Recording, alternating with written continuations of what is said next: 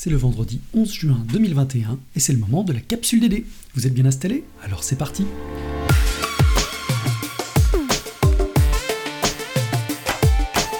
La capsule DD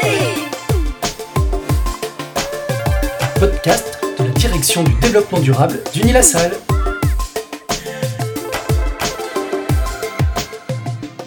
Au menu cette semaine, l'actu du moment. L'effondrement des populations d'oiseaux. L'écho du SUP, un plan de lutte contre les violences sexistes et sexuelles à la rentrée 2021. Le geste du mois, que signifie vraiment manger des fruits et des légumes de saison? Et l'agenda de la semaine prochaine.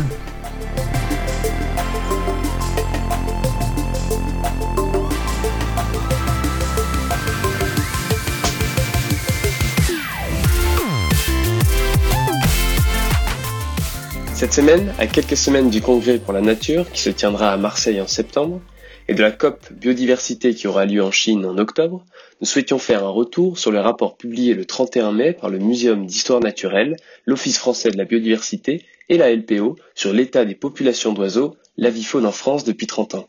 Le rapport fait un triste constat qui rejoint la plupart de ceux faits sur les questions de la biodiversité. En effet, à l'issue de cette étude participative, il est rapporté que sur les 123 espèces d'oiseaux, 43 étaient en déclin en 2019. De fortes disparités sont à noter avec un déclin de 29,5% pour les oiseaux évoluant en milieu agricole, alors que les populations d'oiseaux généralistes, c'est-à-dire ceux qui s'adaptent plus facilement à différents types de milieux, sont en augmentation, prenant la place des oiseaux en déclin.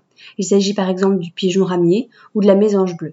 Cette tendance a un impact non négligeable car elle participe à une uniformisation de la faune sauvage, signe d'une banalisation croissante des habitats et d'une perte de la biodiversité, selon les termes de la LPO. En revanche, l'étude montre que les espèces forestières sont elles relativement stables, après une forte chute dans les années 90. Bien que le rapport ne traite pas directement des causes de ce déclin, de nombreux travaux scientifiques cherchent à les identifier. En effet, plusieurs facteurs expliquent cette érosion de la biodiversité avifaune. L'agriculture intensive, tout d'abord, avec notamment l'utilisation de pesticides et de néonicotinoïdes qui ont un impact direct, mais également une uniformisation des paysages qui sacrifient les haies ou les mares, par exemple. D'ailleurs, la LPO, dont le campus de Beauvais détient le label, recommande de ne pas tailler ces haies durant tous les mois de printemps pour permettre la nidification et la reproduction des oiseaux. Par ailleurs, dans les milieux urbains, l'artificialisation des sols, la pollution et la transformation du bâti qui tend vers des habitats plus hermétiques, laissant moins d'espace pour se nicher, participent également à cette érosion. On note d'ailleurs un déclin de 27,6% pour les espèces évoluant en milieu urbain.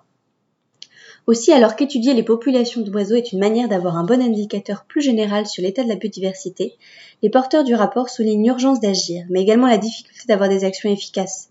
On se retrouve aujourd'hui dans un changement de contexte par rapport aux dernières décennies où les efforts ont pu se focaliser sur certains types d'espèces précises, comme les cigognes ou les faucons pèlerins. Désormais, il importe d'avoir une approche beaucoup plus systémique et globale, car tous les milieux doivent être sauvegardés. Et à ce titre, les orientations politiques, et notamment les négociations en cours concernant la nouvelle PAC, seront déterminées. Vous pouvez prendre connaissance du rapport plus en détail en y accédant via le site de la capsule. Également, n'hésitez pas à vous rendre sur le site du Congrès mondial pour la nature à Marseille de septembre prochain, qui se déroulera en format hybride avec des inscriptions et un pass distanciel.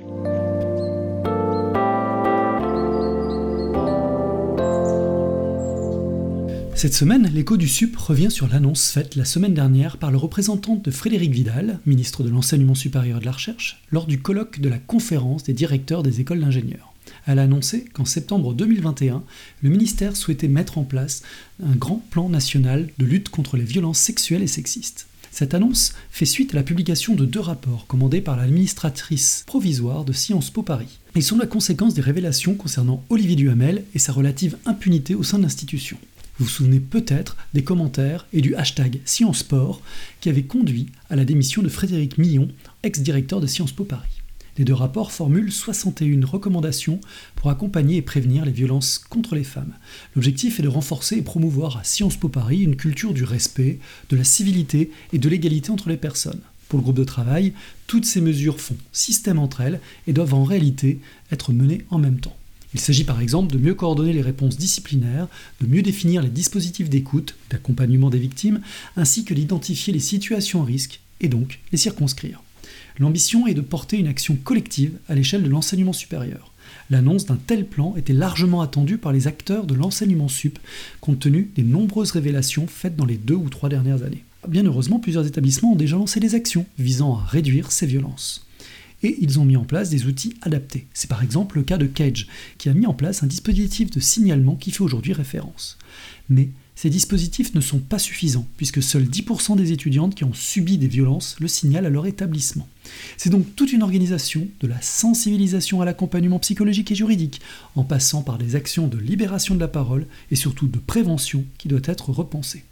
Au sein d'Unilassal, une réflexion opérationnelle est actuellement conduite. Nous aurons l'occasion de revenir dans quelques semaines sur les outils qui sont en train de se construire et sur lesquels travaillent plusieurs associations étudiantes au sein d'un groupe de travail piloté par la direction de la mission et de la vie étudiante. N'hésitez pas à vous rapprocher des référents sur chaque campus.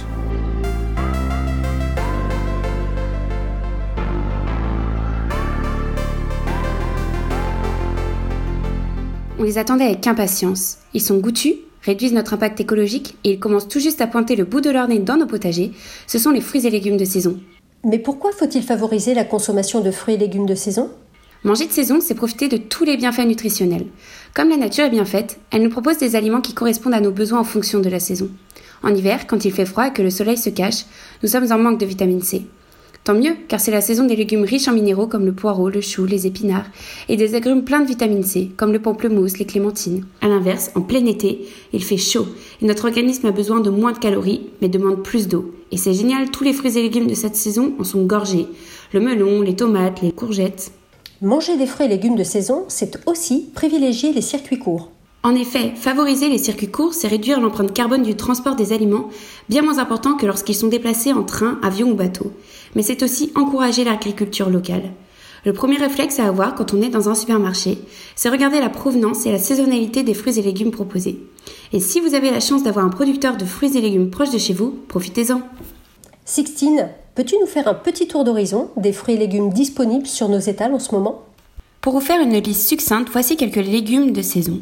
Le concombre, les radis, les haricots verts, les petits pois, les pommes de terre, les carottes, la laitue.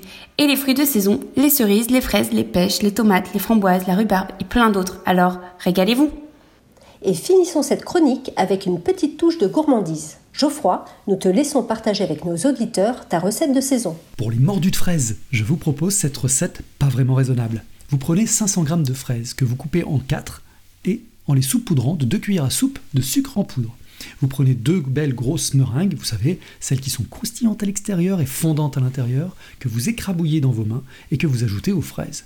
Puis vous ajoutez une bonne dose de yaourt à la grecque, disons 4 pots. Mélangez, puis oubliez ce récipient pendant une petite heure au frigo avant de déguster avec trois autres complices, ou moins si vous n'êtes pas partageur, ce dessert gourmand et de saison.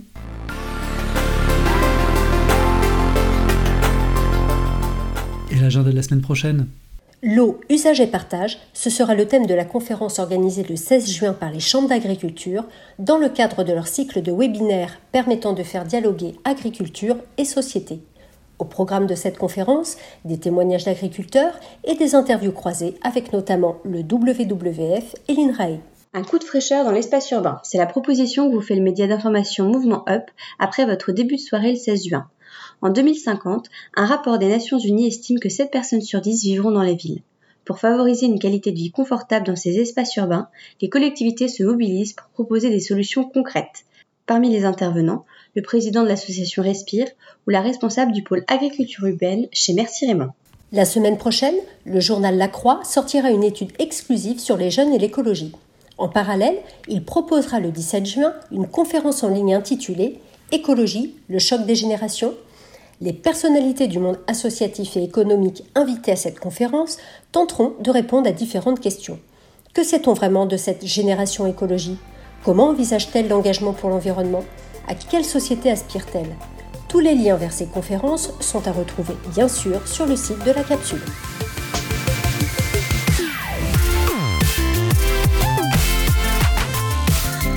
Et voilà, la capsule DD d'Universal, c'est fini pour aujourd'hui. On espère que cela vous a plu.